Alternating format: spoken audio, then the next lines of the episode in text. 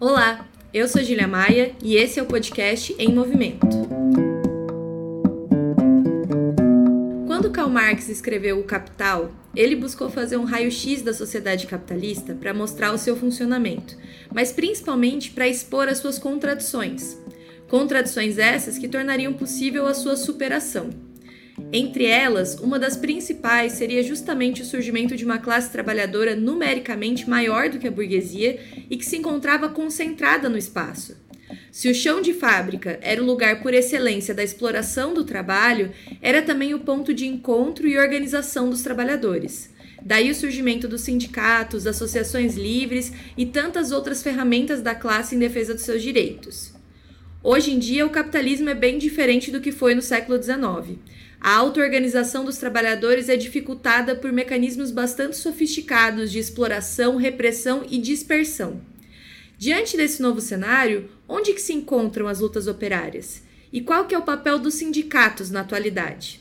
É para falar sobre essas e outras questões que no episódio de hoje eu vou receber o Tonhão Brother, diretor do Sindicato dos Metalúrgicos de Campinas e Região, e também Mariana Conte, socióloga e vereadora de Campinas pelo PSOL.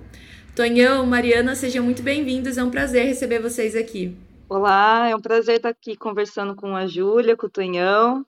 E bora lá trocar essa ideia tão essencial nesse momento, né? Ok, também é um prazer para a gente estar aqui tentando expor um pouco das nossas ideias, né? Um momento bastante complexo da luta de classe, então vamos tentar dar do nosso possível aqui para tentar ajudar no debate, tá bom? Tonhão, Mariana, há alguns anos a gente enfrenta uma crise, não só aqui no Brasil, mas no mundo, uma crise econômica, política e social que impactou bastante esse universo do trabalho, em especial com a flexibilização de legislações trabalhistas e também esse processo que ficou chamado de uberização do trabalho, né, com os subempregos e os trabalhos informais ganhando cada vez mais peso. No âmbito do operariado, como que essa crise se expressa? É, é, a crise ela sempre foi um, um, um, método que a burguesia utilizou, o capital, né, utiliza para poder aplicar é, para os trabalhadores mais arroxo, mais dificuldade nas suas condições de vida. São meios, né, isso é constante. Você tem um período que tem um pico mais baixo de crise, tem um período que tem um pico mais alto, em função da realidade da organização do próprio capital.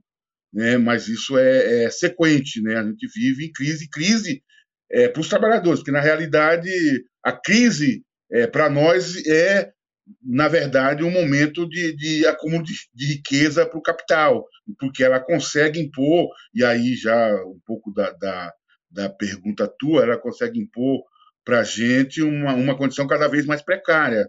No momento, por exemplo, a gente está vivendo aí todo um processo de reestruturação que já vem aí ao longo dos últimos 30 anos, vamos dizer, aqui no Brasil, mas isso vem há muito mais tempo é, fora do Brasil, no processo de estruturação produtiva, veio desde a da, da, da época é, é, do, do, final do século passado, da reestruturação produtiva e tal, o capital vem inovando e buscando meios novos para poder garantir o seu lucro, para explorar mais ainda os trabalhadores. Né? Hoje, é, na, na época, Taylor era, era o Fordismo, o Taylorismo, né? Hoje é a, é a tecnologia da, da, da, da, da ciência da tecnologia através dos, dos veículos novos que são a automação, né? os robôs, né? agora a uberização, que ela já, já entrou para dentro das fábricas, já tem fábrica na nossa categoria, por exemplo, contratando pela layoff, né? contratando de forma é, é, o dia você vai lá, ele te liga, te manda uma mensagem no zap, ó, amanhã tá, tem serviço, você vai trabalhar, depois da manhã não tem, você fica totalmente vulnerável a essa realidade.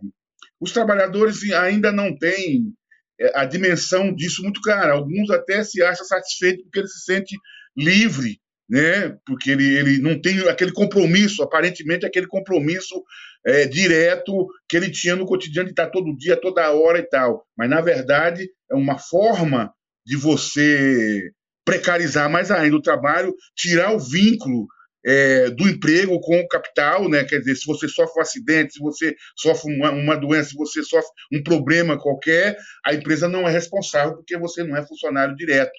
Né? Além disso, divide os trabalhadores do ponto de vista da sua organização, ou tenta dividir do ponto de vista da sua organização, porque cada um se acha dono de si, não tem mais aquele, aquele sentimento, aquela é, compreensão de, de, de, coisa coletiva, entendeu? Individualiza cada vez mais, que é o mecanismo do capital sempre achou para para poder continuar nos explorando, porque tudo isso é fruto do processo de exploração no trabalho, entendeu? Não sei se deu para dar uma ideia, mas é um pouco isso. É, eu acho que, na verdade, achei legal você começar a conversa resgatando Karl Marx, né? Porque é, isso que o Tonhão fala é, é, importante, né? As mudanças que houveram no mundo da produção, no mundo do trabalho, foram estratégias do capital para combater para aumentar a exploração e combater a organização dos trabalhadores, né? No capitalismo tudo muda para nada mudar, né? Então tudo muda para que tudo fique igual. Então, isso, né, essa, esse resgate é super importante.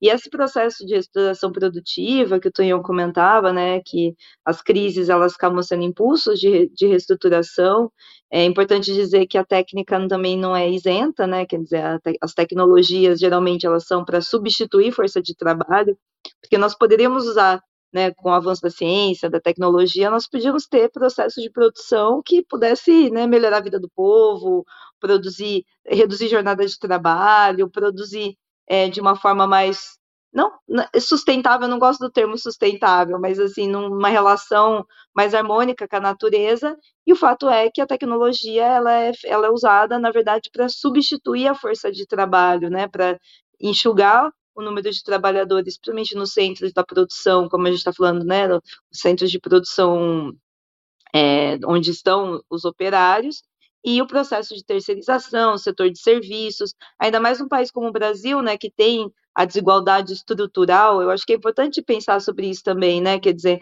no Brasil a gente tem, pela nossa origem é, escravocrata, pelo capitalismo ser um capitalismo dependente, enfim, pela, pela própria conformação da sociedade brasileira, nós temos uma imensa massa de desempregados, de pessoas que estão é, sempre transitando entre o emprego e o subemprego e o desemprego. Né? Então, o desemprego é um elemento estrutural da nossa sociedade. Isso é uma pressão enorme sobre o conjunto dos trabalhadores, né?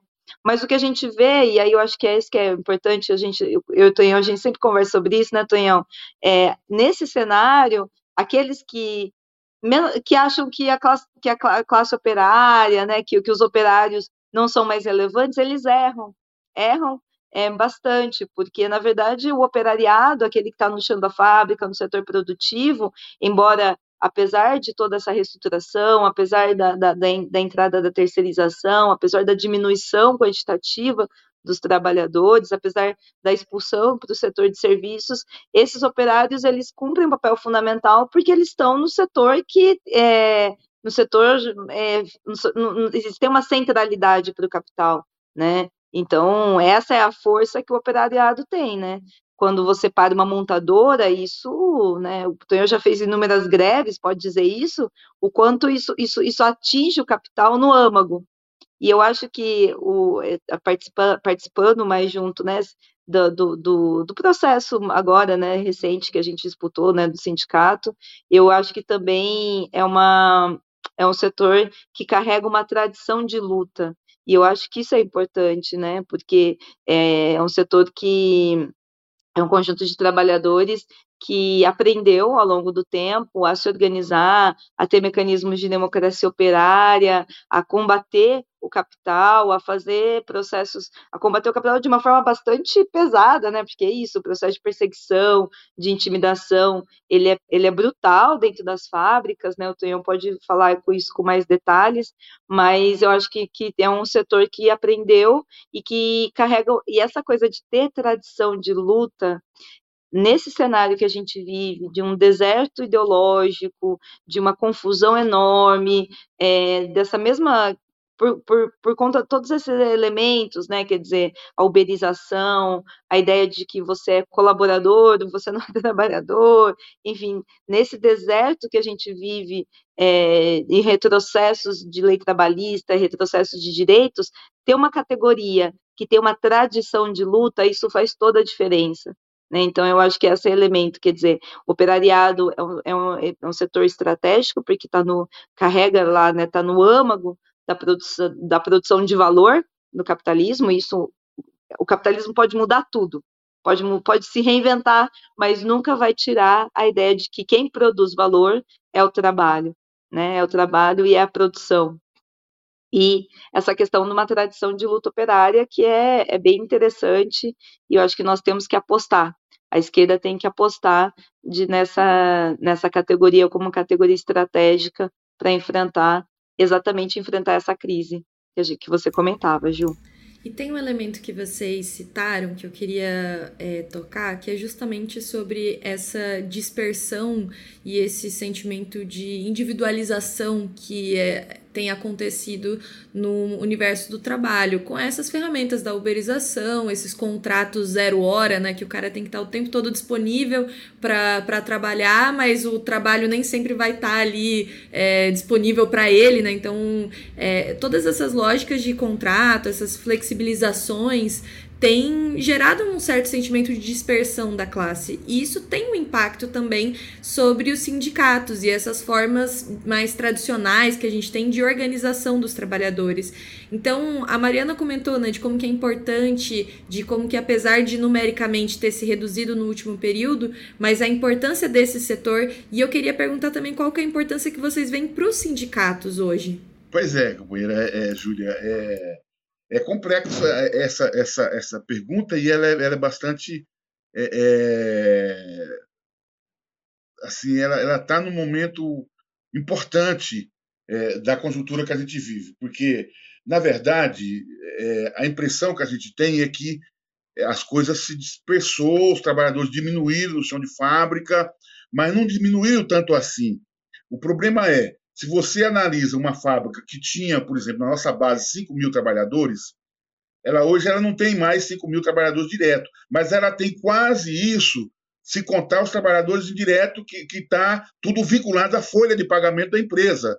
Você está entendendo? Você tem a terceirização direta, que era na lei, se eu não me engano, lei 19 mil e alguma coisa, lá na época do, do Fernando Henrique Cardoso, né, que veio a primeira, a primeira lei Fernando Henrique Cardoso, não, veio antes, eu estou misturando aqui com a questão do PLR, mas ali que, que fala da terceirização, você entendeu? É, é, que é a terceirização mais antiga, e tem hoje essas novas leis que veio, que também faz parte da terceirização, que está tudo dentro da folha de pagamento da empresa. Então você tem, se não o mesmo, né, eu não tenho essa pesquisa hoje, claro, eu quero um dos objetivos meu no sindicato é fazer esse levantamento, como é que está isso dentro das fábricas hoje, mas eu acredito, por pouco que eu tenho conversado com alguns, que não mudou muito nesse conjunto de elementos que eu estou falando para você, você entendeu? Então, isso, ao mesmo momento que impacta para nós, do ponto de vista da organização, do ponto de vista das nossas condições de mobilização, de fazer a luta direta, de fazer com que os trabalhadores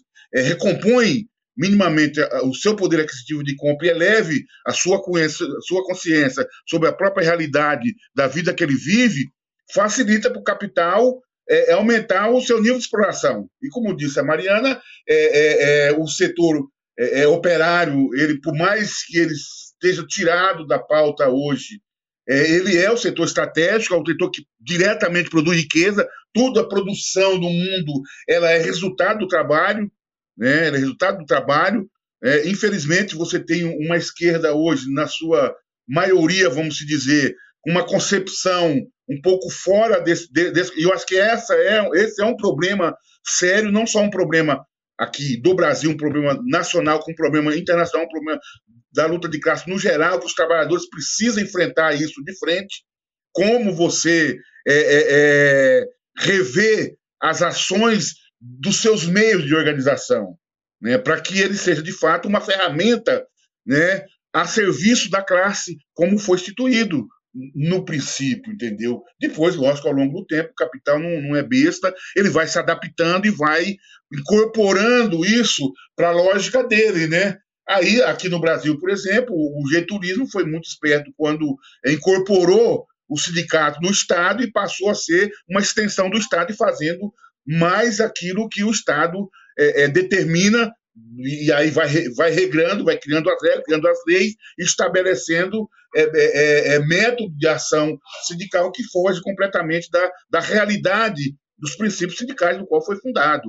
Né, que o sindicato é uma organização autônoma, livre dos trabalhadores, e ela precisa, ele precisa resgatar esse princípio. Você entendeu? Sem esse princípio, você fica. É difícil você fazer porque você está dentro de uma lógica, né, que é uma lógica que, que, que é o Estado capitalista, é uma lógica de funcionar para quem detém o poder do capital. Né? Os trabalhadores são, de uma certa forma, iludidos, mas, na verdade, isso não, não representa os anseios dele. Então, isso precisa ser alterado. Não é, não é coisa fácil, mas é necessário. Vivemos, no período da CUT, por exemplo, a gente viveu um momento muito bom e importante nesse sentido, do final dos anos, dos anos 80 até comecinho dos anos 90, nós vivemos uma áurea do movimento de classe. A CUT tinha uma bandeira clara que contagiou os trabalhadores do ponto de vista da autonomia sindical, da livre organização dos trabalhadores e retomar os princípios sindicais. Mas, infelizmente, quando o PT, porque aí o partido ele tem um peso fundamental, por mais que existam algumas organizações que falam do antipartido, que a partidarização disso, daquilo é não sei o quê, mas o partido é uma ferramenta, do meu ponto de vista, estratégico da luta de classe.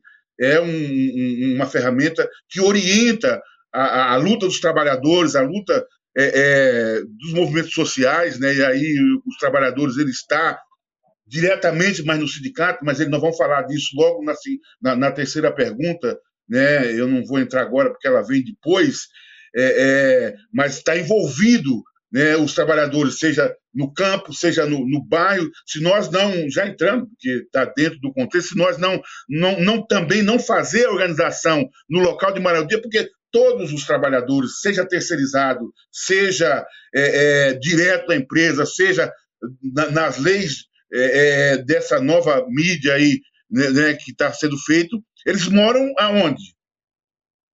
Eles moram no bairro, moram na periferia, eles moram junto, ali próximos um do outro. Então a gente precisa também jogar peso nesse processo de organização popular, de organização nos bairros, que você vai dialogar com os trabalhadores no bairro para levar para dentro da fábrica. Você entendeu? Se você não consegue da fábrica para dentro, você faz do bairro e aí você faz essa ponte. Isso precisa ser é, retomado, entendeu? É, sem isso, sem, essa, sem esse elo, sem compreender que a luta de classe ela é dinâmica, ela não é só a fábrica, a produção direta de riqueza é o centro, mas isso envolve todo um contexto, toda uma relação né, dos trabalhadores para fora da fábrica e o sindicato precisa levar isso em consideração e ver como é que a gente consegue fazer esse diálogo, como é que a gente consegue fazer, construir esse processo onde os trabalhadores vão se sentindo cada vez mais parte pertencente de uma classe, né? que cada vez mais o capital tenta dispersar e tirar isso de mente. Eu acho que esse é, é um debate que está na ordem do dia que precisa ser retomado, entendeu? É, não, e, e assim, a questão dos, a pergunta sobre o papel dos sindicatos, os sindicatos cumprem um papel central e, e elementar, né? É, eu acho que, que, apesar da reforma sindical, da reforma trabalhista, de, dessa, desse processo que o Tonhão falou que é muito contraditório, né, de uma relação entre Estado e sindicato, que vem lá do getulismo, da formação dos próprios sindicatos. É importante dizer que, na verdade, a organização dos trabalhadores precede os sindicatos, né? Quando Getúlio incorpora os sindicatos no Estado, é porque já existia a força de organização autônoma e precisava controlar de alguma forma, né? Foi uma resposta do próprio capitalismo para controle dos trabalhadores, né? E, mas se a gente olha para a nossa história, eu acho que é importante olhar para a história do Brasil é, não como uma forma para transpor para a realidade, querendo colocar aquele cenário para agora, mas como um processo de aprendizado de elos que nos ligam também com as lutas do passado. Né? Então, quando você tem explode no fim da ditadura, década de 70, um novo sindicalismo, né, que foi um momento de maior radicalização da classe trabalhadora, né? aquele o período da redemocratização, que depois vai, vai, vai, vai desembocar nas diretas e tudo mais, que também é um processo bastante contraditório, como tudo tem contradições mas que foi um momento de uma explosão, é, foi um momento né, da, da, de uma, do aumento aí das, das montadoras, das, da, foi um momento de ampla industrialização, mas foi, também foi um momento de, de uma é, urbanização sem precedentes, que estava ligado também ao processo de industrialização aqui no Brasil, né? E as lutas, as lutas operárias, eles foram os motores, inclusive, das lutas populares. Boa parte dos movimentos sociais naquele período surgiu a partir, porque eram os operários que moravam nos bairros, que, né, que passam a organizar, passam a influenciar também as lutas, a luta por creche, a luta por moradia, enfim, e que se politiza, né, naquele período colocando a ideia da, de que precisamos da democracia, né, quer dizer, a luta pela democracia.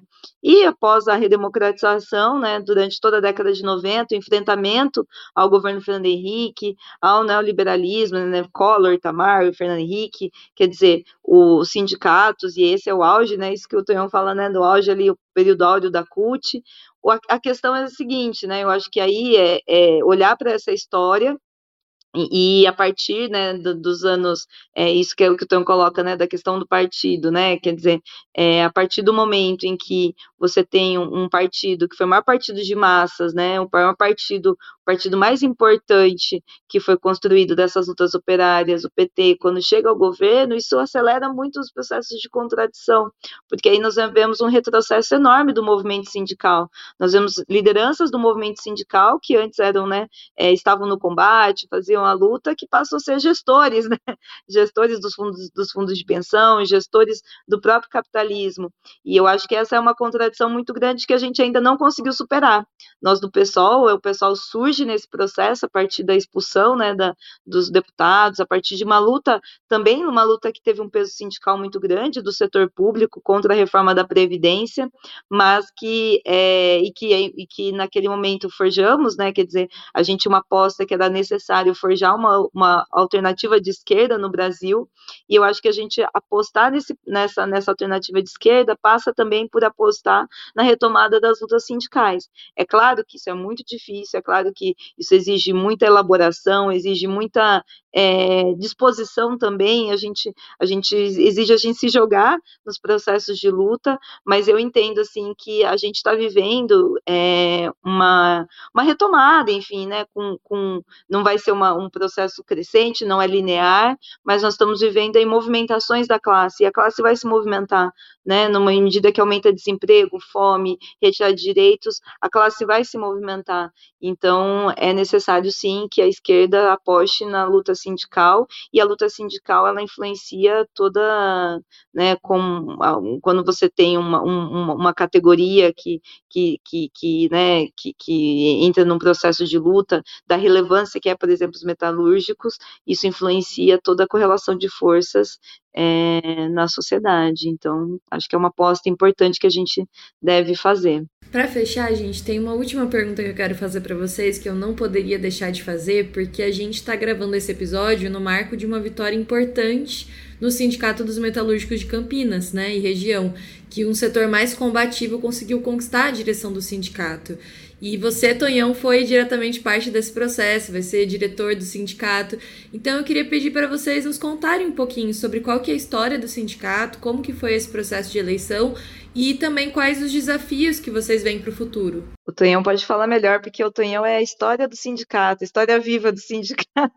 Então, eu estava dizendo o seguinte, é, é, é o sindicato metalúrgico, ele é o sindicato. Os metalúrgicos em si é uma categoria estratégica da luta de classe em nível internacional. O sindicato metalúrgico de Campinas sempre cumpriu, na história dele, desde a década de 40, né, com os comunistas e tal, é, cumpriu um papel é, histórico, depois veio intervenção getulista pela segunda vez, né, e, e arrebentou com tudo, os trabalhadores resistiram, e começaram em 60, teve grandes movimentações, veio o golpe militar, como já foi dito aí, e arrebentou com tudo, né, com uma intervenção, com o interventor dentro do sindicato, os, sindicato, os trabalhadores se manteve, os trabalhadores sempre reagem pela necessidade, né, como a Mariana falou, né, é, é os trabalhadores vão reagir, né, você tem fluxo, porque você vem de derrotas, você tem um fluxo que os trabalhadores recuam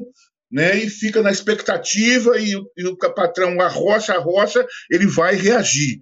Né? Então, voltando lá, é, aí teve, na década de 70, final da década de 70, os trabalhadores sentiram a necessidade, que não aguentava mais, a todo o discurso de intervenção militar caía por terra, porque, na verdade, não resolveu os problemas dos trabalhadores, não apontou em nenhuma perspectiva de solução concreta, um crescimento, um milagre econômico que pouco atingia a classe trabalhadora diretamente do ponto de vista de resultado prático, né? e os trabalhadores foram para a rua e conseguiram deter o golpe e criar uma abertura novamente de participação, uma abertura de, de luta política aberta, clara, que já existia organizações mais clandestinas e tal, mas foi para a luta aberta e tal, e aquilo que eu falei, veio a CUT, veio o PT, e, infelizmente, tudo vem, tudo vai, mas a classe continua.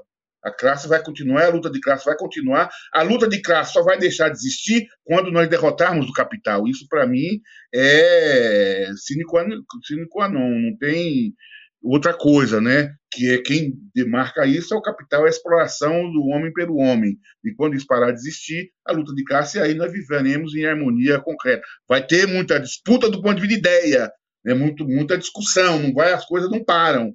Porque o, o ser humano ele é um ser vivo, um ser pensante, e ele vai continuar sendo um ser pensante. Mas voltando à Terra, né?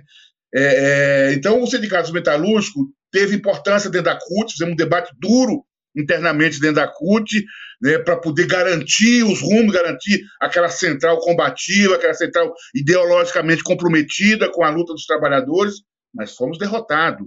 Infelizmente, sofremos uma derrota dura dentro da CUT, dentro do PT. Construímos o PSOL, milita o PSOL desde a sua fundação, construímos o PSOL e vivemos uma luta dura para transformar o PSOL, de fato, num partido que seja revolucionário, tem tradição, só tem tradição, tem legado, mas tem uma disputa aí razoável, né? Estamos, no ponto de vista de central, totalmente disperso, né? A, a, a coisa se dispersou de uma forma. Isso tem o capital é o principal responsável, porque ele, ele direto ou indiretamente interfere na nossa organização e ele interferiu na, na, na, na, no processo do PT e no processo da CUT, a partir daquilo que a Mariana já falou, né, que foi as aberturas dos fundos de pensão, foi os encantos para o setor dos trabalhadores, que foi se encantando com o poder do Estado, porque encanta mesmo. É, é a mesma coisa se estiver na direção do sindicato. Se você não tiver preparado ideologicamente, não tiver por detrás uma organização, por detrás muito curso, muita formação, você vai encantar e você não vai querer saber mais da fábrica. Você vai querer ficar liberado, pegar um carro, pegar um celular, viajar para cima e para baixo para fazer palestra e esquece da, da, da tarefa central que é a tarefa de manter a relação e a organização da classe. Isso foi o que aconteceu com a CUT, foi cada vez mais distanciando. Eu, assim, sem muitas delongas, sem querer ser melhor que ninguém, mas participei muitos congressos da CUT, quase da fundação, né? E fui vendo cada. No começo, a gente pegava marmita para comer ali no canto e tal, tal. No final, a gente já estava naqueles hotéis de luz. Não que nós não merecemos coisa boa, mas se a gente não souber trabalhar isso, é uma forma de cooptação né? aqueles hotéis cinco estrelas, aquela coisa, aqueles banquetes, no final dos últimos congressos, até bebida de graça, tudo. É um desvio ideológico sem precedente diante da realidade que o trabalhador vive ali no chão da fábrica. Né? Essas coisas não devem ser feitas é, dessa forma, entendeu? É, é, isso tudo foi um processo de rompimento com todo o processo histórico da classe. Hoje nós ganhamos o sindicato, o sindicato estava na mão da esquerda, né, porque Existem setores da esquerda que têm uma visão também muito fechada, não quer dizer que não seja parceiro, não seja companheiro de luta nosso, mas tem uma visão muito fechada, muito absoluta, como se ele é a verdade e o resto não presta. Não tem partido, a disputa institucional é, um, é uma ilusão. Nós sabemos que a disputa institucional não vai transformar, mas ela pode nos trazer elementos, ferramentas, condições para a gente avançar na luta. É por isso que nós disputamos o espaço da institucionalidade, da mesma forma que disputamos esse sindicato atrelado ao Estado, né? O, Estado, o sindicato oficial hoje é uma ferramenta do Estado, oficialmente, né? E a gente luta para romper com esse processo é, oficial. Mas temos que disputar o sindicato, entendeu? Então tem uma visão muito estreita e isso. Eu fui da direção do sindicato de 90 a 2008, né? fizemos grandes lutas, grandes debates. Estou né? falando aqui para você, mas não sou eu que falo. Se você conversar com a categoria da nossa época, o diretor da nossa época, sabem o quanto perderam a partir da saída da pluralidade sindical, da, da divergência que existia.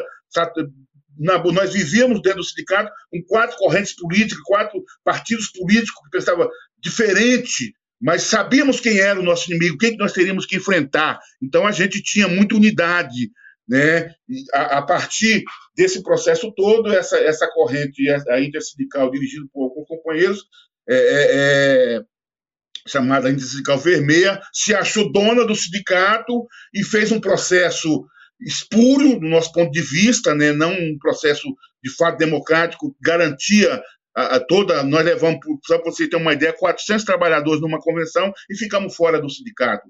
Que houve um, concretamente manipulação do processo, você entendeu? E o sindicato perdeu, não porque nós somos bons, porque a pluralidade, o debate de ideias é fundamental na organização dos trabalhadores, que isso faz com que a gente é, é, corrija nossos próprios erros, que a gente enxergue as coisas de forma diferenciada. Passou-se esse processo, eu mantive o meu vínculo com muita dificuldade na categoria, né? eu sabia que esse processo ia dar em águas, porque é, impossível você dirigir um sindicato da envergadura que é o nosso por um período muito longo, eles ainda ficaram 15 anos, com muita divergência interna, muito, muito problema interno, porque eh, os trabalhadores pensam, como eu disse antes, né, e a direção foi pensando, e nego saía, pedia demissão do sindicato, e foi saindo, saindo, mas teve um camarada, né, que eu acho que é o cara que, que temos nossa diferença, um cara que eu respeito muito desde o começo, né, que é o, o, o Jair do Santo, que é o cara que conseguiu dar uma organicidade lá por dentro e sentiu que estava na hora de chamar a responsabilidade e fazer um giro né, na, na, na, na questão e foi para o enfrentamento e abriu o sindicato para que as correntes políticas de esquerda pudessem, que tivesse presente na categoria, fazer o debate e ir para a convenção e recompor a direção nos modos que era eh, a partir dos anos de 84, 90 para cá, entendeu? E, e, felizmente foi um vitorioso, né? derrotamos mais de mil votos, né? 1.200 votos é, é, aproximadamente a eleição, com outro grupo, né? com, com a ideia, no primeiro momento, é de não se filiar a nenhuma central no primeiro momento, vamos está fazendo luta com todas as centrais que fizerem luta. Nosso objetivo é fazer luta. Nosso objetivo, no primeiro momento da, da chapa, é os recursos ser voltado para garantir a organização da classe, retomar aquilo que eu te falei antes, o debate e a organização na periferia, nos bairros, né? a organização na fábrica, investir em cipeiro, investir na organização de fábrica e, e contribuir para que isso seja uma luz, quem sabe, seja um, uma possibilidade de retomada do, do, processo de organização sindical de forma mais livre, mais autônoma e mais plural, que a maioria dos sindicatos hoje são dirigidos por uma única força política, você entendeu? Seja partidária ou seja corrente política que esteja sem partido, mas a pluralidade dentro do sindicato hoje quase não existe. Se a gente pegar a maioria dos sindicatos, ela praticamente não existe. É dirigido por uma ou outra corrente política. E por mais melhor que ela seja, ela não é única, tá certo? Ela não é absoluta. Né? Ela precisa de ideias convergentes e divergentes para poder somar e fazer com que o processo avance. Então, nós estamos com esse desafio, com essa possibilidade, né? A, a partir agora de dia, dia 1 de setembro, a gente assume a diretoria com essa disposição, isso, essa disposição está explícita no conjunto da chapa, né? Essa é ideia né, de, de, de, retomar o debate, de tentar é, é ser aí um, um polo aglutinador para uma coisa maior, nacional e, quem sabe, internacional, porque essa, essa dependência, vamos dizer, essa fragilidade, esse, esse vácuo no movimento sindical, ele é internacional. Né? E, e, o sindicato, como já foi dito, dito, dito a Mariana, os sindicatos, a organização dos trabalhadores, é uma, é uma peça fundamental na luta de classe, é uma peça fundamental na luta dos trabalhadores, na luta da esquerda, na luta da transformação da sociedade é, numa sociedade justa, igualitária, no socialismo, no comunismo lá na frente. Sem essa organização, é, não vou dizer impossível, mas é muito difícil. Eu não conheço nenhuma experiência que se vingou sem passar por um processo dos trabalhadores e, no final, de controle dos trabalhadores sobre os meios de produção. Por mais que hoje há um revisionismo, né, vamos dizer aí, um, um pouco, alguns mais abertos, outro um pouco mais é, é, sutil, mas há um revisionismo de todos os pensadores do ponto de vista da luta de classe, do ponto de vista do marxismo, do que, que é, o, o, o que significa é, é, é, a relação capital e trabalho, como é que se traduz isso para a prática concreta. Então há muita revisão nisso, mas a gente quer resgatar esses princípios, contribuir para que o sindicato de fato volte a ser uma ferramenta da classe para classe. E da classe para classe, como eu disse antes, ela não está só no chão de fábrica, ela está no chão de fábrica, mas ela também está em todo o entorno da sociedade é, é, e dos bairros da periferia onde a classe mora. Tá certo? Então, esse é, é um dos principais objetivos. Sabemos que não vai ser tarefa fácil. Um, uma das coisas, para concluir, que a gente também quer, e já é, é a prática já para dentro do sindicato, é abrir o debate com todas as forças políticas de fora para que a gente seja uma tarefa coletiva de fato, né? não é uma tarefa única de uma força ou de um sindicato. A gente quer contribuir para retomar o movimento sindical em Campinas, retomar o movimento sindical no Estado e no Brasil. Esse é o objetivo, tá certo, companheiros? É isso. Eu, não, fui muito contemplada aí pelo Tonhão que falou, mas eu queria puxar esse final da fala do Tonhão, né? Na verdade, essa mudança na, na, na, composição da direção, na política do Sindicato dos Metalúrgicos, de Campinas e região, eu, eu entendo e, e né, nós esperamos que isso influencie outras categorias também. E nós vamos trabalhar para isso, né? Trabalhar, é, é, assim, uma coisa que, que ficou muito, ao participar desse processo, eu acho que ficou muito, chama a atenção. Primeiro, um sindicato com muita legitimidade na base, né? A gente teve uma assembleia com 900 trabalhadores, né, Tonhão? Aquela assembleia, não, votação da, da, da, da, da, Comissão Eleitoral, 900 trabalhadores, quer dizer, nós tivemos a convenção também, sei lá, com quantos, com nós centenas tivemos, de trabalhadores. Só, só interrompendo, nós tivemos um congresso com 800 trabalhadores, um congresso da categoria, tivemos a, a, a Assembleia da Comissão Eleitoral com 900 trabalhadores e tivemos é, a convenção com 400, aproximadamente 400, 400, 500 trabalhadores, na convenção que é tirou essa chapa vitoriosa. É um sindicato com muita legitimidade também, porque é um sindicato, como aqui a, a, a direção de sindicato sempre tem uma posição mais à esquerda, né?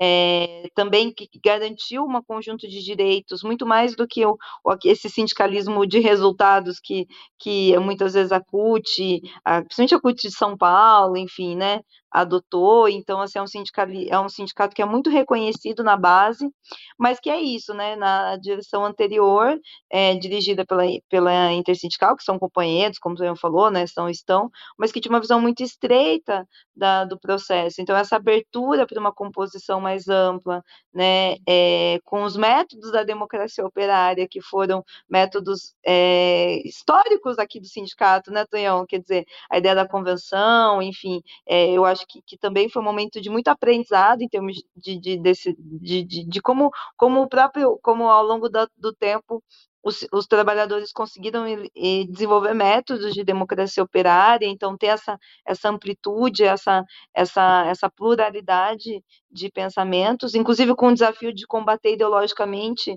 a próprio bolsonarismo, que está na base dos sindicatos, né? Porque a gente vive um momento de contradição, né? Por mais assim, os trabalhadores eles sabem que a direção do sindicato é, é uma assim, direção combativa, e, né? Mas a gente sabe que também tem um setor da classe que foi contaminado aí pelo, pelo, pelo bolsonarismo, pela direita, então tem esse desafio ideológico né, de politizar, de trazer a, a, política mesmo, né, de responsabilizar, afinal, né, foram aí os governos, gover, os governos que aplicaram reforma da Previdência, reforma trabalhista, é, todo esse conjunto de ataques, né?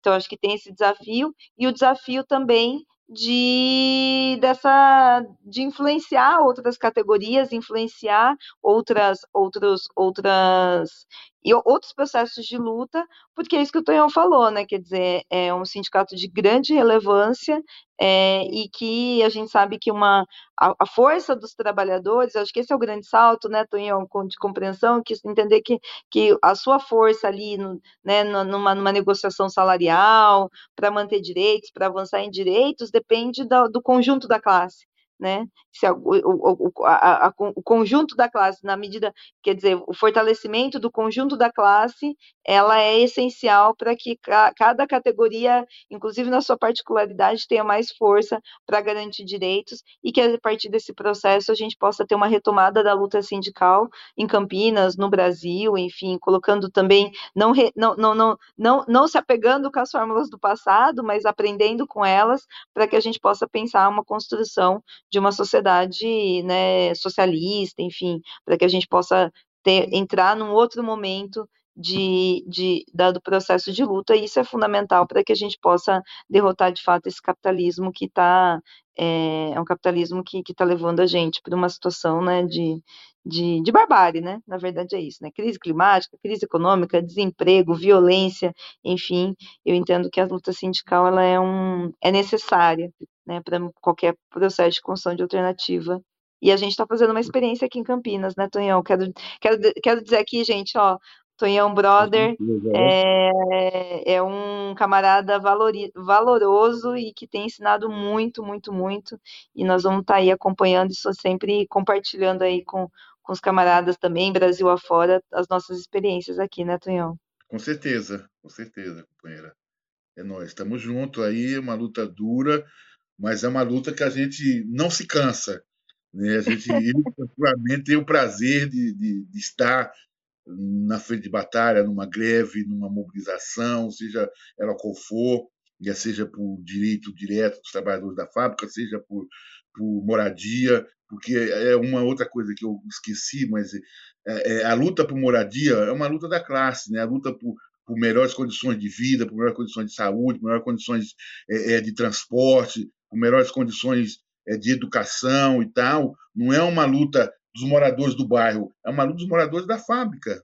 Né? Porque os moradores, os trabalhadores da fábrica são os moradores do bairro. Então isso precisa ser compreendido de forma única, né? E isso dá liga.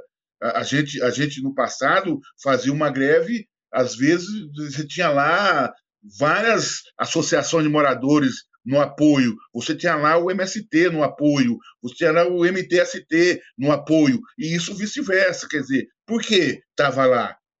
Né? Porque sentia parte real, concreta daquilo, né? tanto um quanto o outro. Né?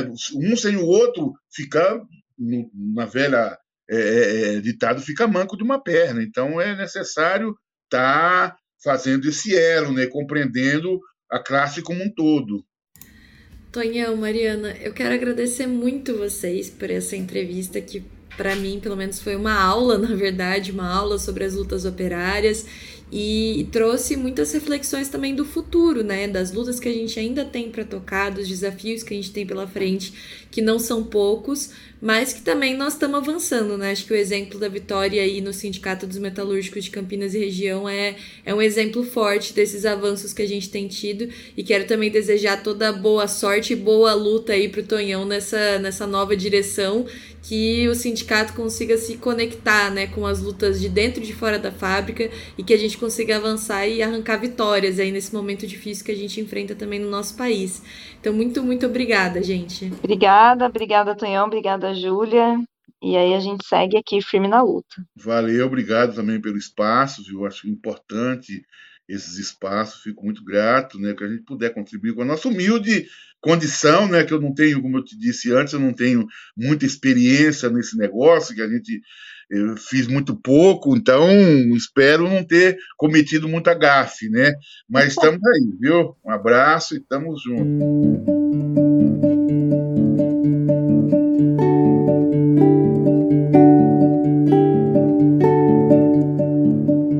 Podcast Movimento é uma iniciativa da revista Movimento e do Movimento Esquerda Socialista.